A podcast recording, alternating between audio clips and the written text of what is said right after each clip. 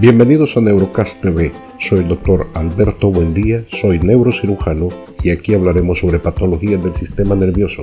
Así que quédense y aprendamos juntos.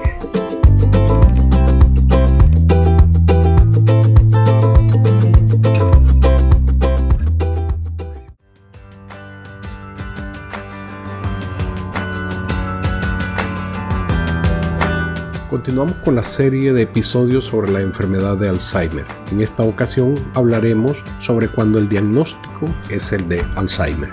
Una vez realizada la prueba, el médico programará una cita para revisar los resultados y compartir sus conclusiones.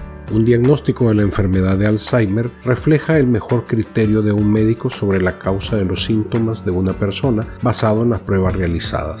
Usted puede querer preguntarle a su médico por qué el diagnóstico es de enfermedad de Alzheimer, qué punto del curso de la enfermedad se puede encontrar su familiar y qué debe esperar en el futuro. Infórmese si el médico se encargará de la atención en el futuro y de no hacerlo, quién será el médico de cabecera. El médico puede programar entonces la próxima cita o derivar al paciente.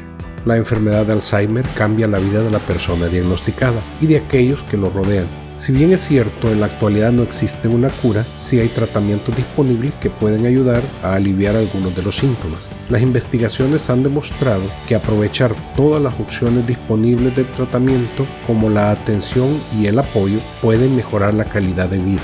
Tenga en cuenta lo siguiente, cómo proporcionar niveles mayores de atención a medida que la enfermedad avanza cómo la persona y los miembros de su familia harán frente a los cambios en la capacidad de la persona para conducir, cocinar o realizar otras actividades cotidianas y cómo garantizar un entorno seguro.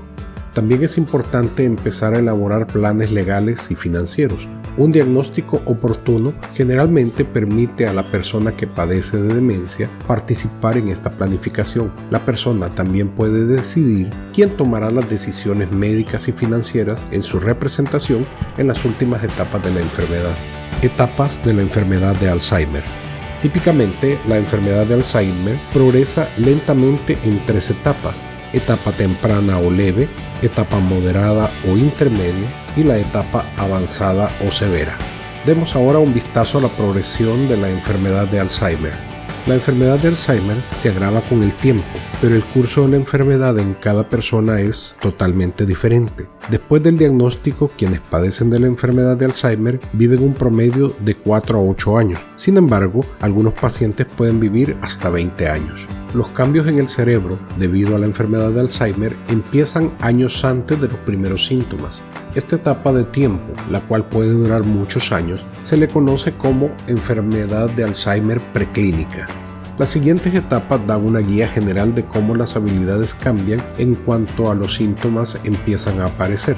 Las etapas coinciden en parte, lo cual dificulta colocar a una persona con enfermedad de Alzheimer en una etapa específica.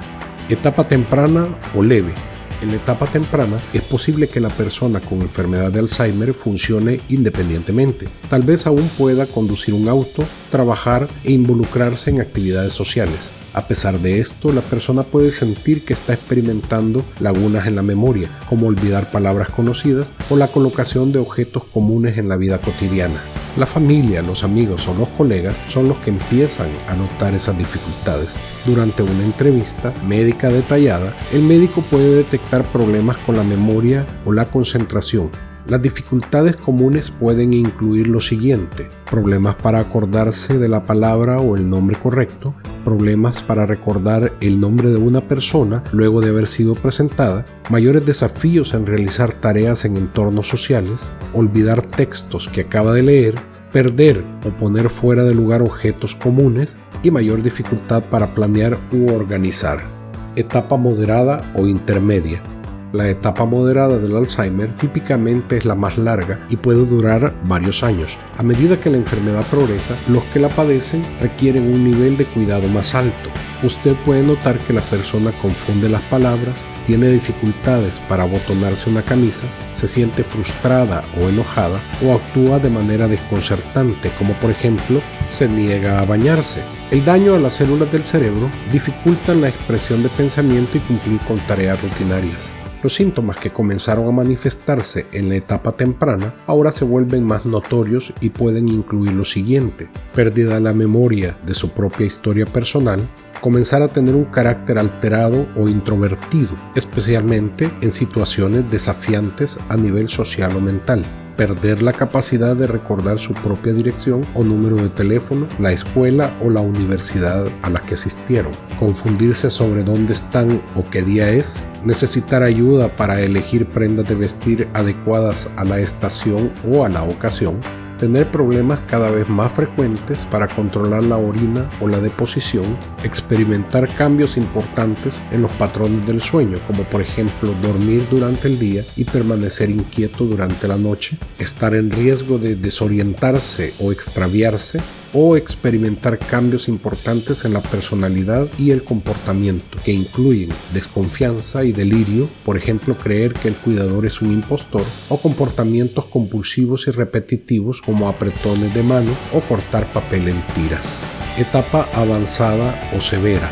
En la etapa final de la enfermedad, las personas pierden la capacidad de responder al entorno, sostener una conversación y finalmente controlar el movimiento. Las personas aún pueden decir palabras o frases, pero comunicar el dolor se vuelve más difícil, de manera que la memoria y las destrezas cognitivas continúan a la disminución. Es posible que se presenten cambios significativos en la personalidad y que las personas necesiten un nivel considerable de ayuda con las actividades cotidianas. En esta etapa, la persona puede requerir ayuda las 24 horas del día con actividades y para el cuidado personal cotidiano perder la conciencia de experiencias recientes, así como de su entorno, cambios en las habilidades físicas, incluyendo la habilidad de caminar, sentarse y el tragado, mayor dificultad para comunicarse y ser crecientemente vulnerable a infecciones, especialmente a la neumonía.